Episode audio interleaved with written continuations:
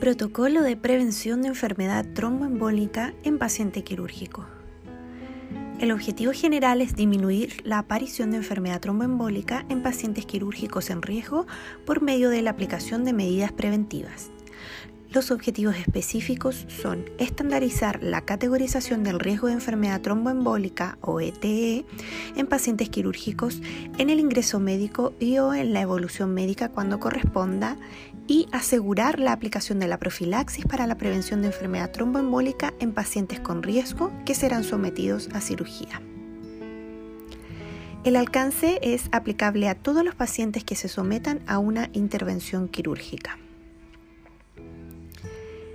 Es responsabilidad del profesional de enfermería ejecutar las medidas de prevención de enfermedad tromboembólicas indicadas por el médico. La definición de enfermedad tromboembólica es la obstrucción de una o más venas por un coágulo o trombo que puede ocasionar obstrucción de otros vasos a distancia o émbolos. Incluye la trombosis venosa profunda, generalmente de extremidades inferiores, y la embolia de vasos pulmonares o también conocida como TEP. La categorización del riesgo de enfermedad tromboembólica. Se determina considerando la edad del paciente, la duración de la cirugía y la presencia de factores de riesgo adicionales, lo que definirá la tromboprofilaxis recomendada.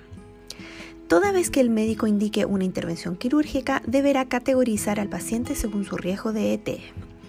En los casos en el que el paciente requiera más de una cirugía, se deberá realizar la categorización de enfermedad tromboembólica en cada una de ellas, ya sea en pacientes ambulatorios u hospitalizados. El registro de la categorización se encuentra especificada en los registros clínicos de ingreso médico, evolución hospitalaria y control ambulatorio, debiendo el cirujano seleccionar el riesgo específico en cada paciente toda vez que indique una cirugía. Medidas de prevención según el tipo de riesgo. Las medidas de prevención se aplican según el nivel de riesgo de enfermedad tromboembólica del paciente y corresponden a, primero, la movilización y deambulación precoz. Segundo, las medias de compresión graduada, que son medias con tejido diseñado para proporcionar compresión graduada con mayor compresión a nivel de tobillo y una disminución gradual hacia el muslo superior. Existen cinco tamaños, desde la talla S a la XL, no requieren ligueros o soportes para mantenerse en su lugar. Se debe medir el contorno de la pantorrilla y muslo y el largo de la pierna del paciente para determinar, según la escala, qué tamaño de media elástica debe usar cada paciente. Debe instalarse idealmente en forma bilateral, totalmente extendidas hasta el nivel superior del muslo. La supervisión de la selección e instalación de las medias antiembólicas estará a cargo de la enfermera. Se recomienda remover diariamente para higienizar e inspeccionar la condición de la piel. Si el paciente presenta reducción de movilidad significativa, deterioro de la integridad cutánea o déficit sensorial, se sugiere inspeccionar la piel dos o tres veces por día, particularmente en la región distal a las rodillas y en las prominencias óseas. Se debe discontinuar su uso si el paciente presenta aumento de la temperatura local, trastornos en la coloración cutánea, dolor intenso o disconfort. Número 3. Compresión neumática intermitente. Consiste en un sistema de compresión secuencial diseñada para maximizar el flujo venoso y minimizar el éxtasis vascular. Puede ser utilizado en todo el periodo perioperatorio. Se aplica bilateralmente y su uso debe ser mantenido durante el día contraindican su utilización antecedentes de revascularización con una técnica de bypass, alteraciones locales de los miembros inferiores, alergias conocidas al material del dispositivo, edema agudo de pulmón o alteraciones anatómicas de los miembros inferiores. Número 4. Medidas farmacológicas. Encontramos de dos tipos, las heparinas fraccionadas o de bajo peso molecular, donde su biodisponibilidad alcanza al 90%. No alteran significativamente los parámetros de la coagulación, por lo que no requieren controles de laboratorio. Producen menor trombocitopenia que la heparina clásica. Actualmente se encuentran disponibles en el arsenal farmacológico del hospital la dalteparina o también conocida como Fragmin y la enoxaparina también conocida como Clexan. Se administran por vía subcutánea y su efecto dura 24 horas. Superado el periodo de cirugía y tratamiento intrahospitalario, permiten que el paciente pueda administrársela a través de la autoadministración en forma ambulatoria por el periodo de riesgo. Las otras medidas farmacológicas son heparinas no fraccionadas. Son de uso subcutáneo o endovenoso. Debe ser monitorizado por el laboratorio con el examen de TTPK de vida media corta. Permite suspender su uso incluso dos horas previas a una intervención. Número 5. Uso de filtro de vena cava inferior. Evita la propagación de émbolos al pulmón. Está indicado en caso de trombosis venosa profunda de extremidades inferiores, cuando existe contraindicación de tratamiento anticoagulante o fracaso de este.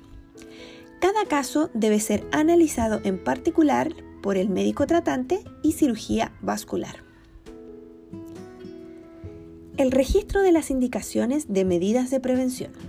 Las medidas profilácticas deberán ser indicadas y registradas por el cirujano tratante en el momento que indica la intervención y categoriza el riesgo de enfermedad tromboembólica.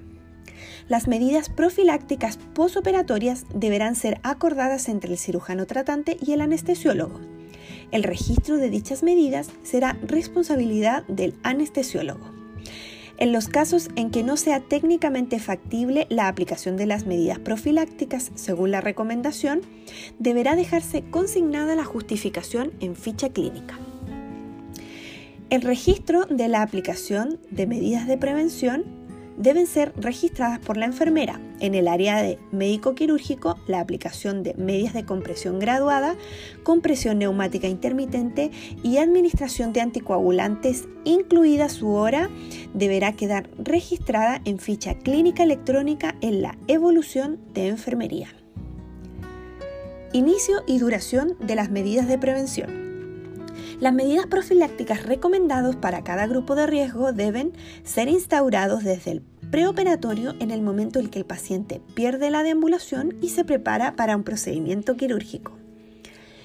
En cuanto al inicio de la profilaxis farmacológica, hay que tomar la decisión caso a caso. Al usar anestesia general, puede administrarse hasta 12 horas antes del inicio de la cirugía.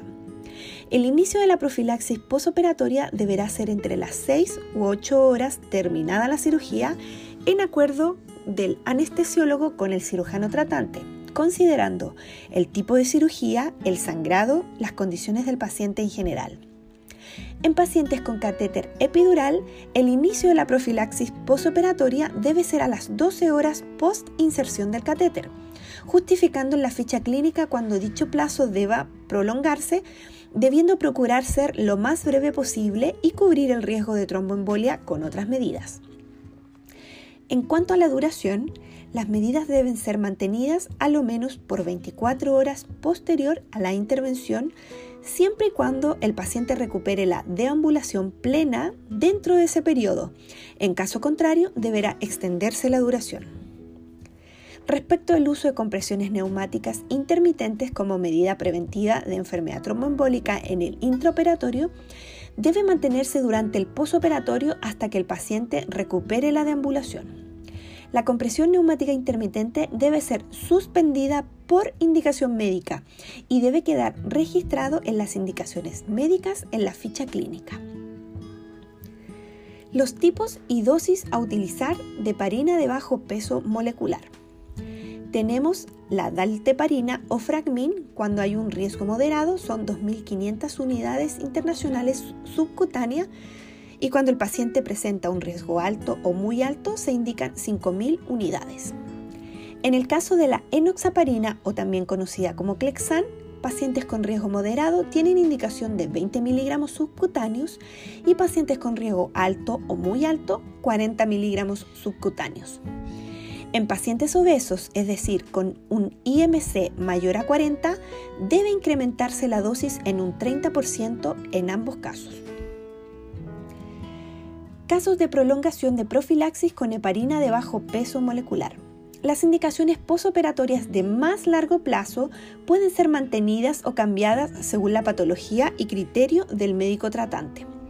En casos especiales, puede solicitarse el concurso de un cirujano vascular para determinar o conducir el tratamiento. Se incluyen en la prolongación los pacientes posoperados que deban trasladarse muchos kilómetros por tierra. En los casos de artroplastía de cadera y cirugía de fractura de cadera, se recomienda continuar la profilaxis hasta 35 días o más según la inmovilización o riesgo inherente a la intervención realizada. En la artroplastía de rodilla, se recomienda una profilaxis mínima de 10 días después de la cirugía. En este grupo se recomienda evaluar en forma individual para definir si corresponde extender la profilaxis más allá de los 10 días y completar 28 a 35 días después del posoperatorio.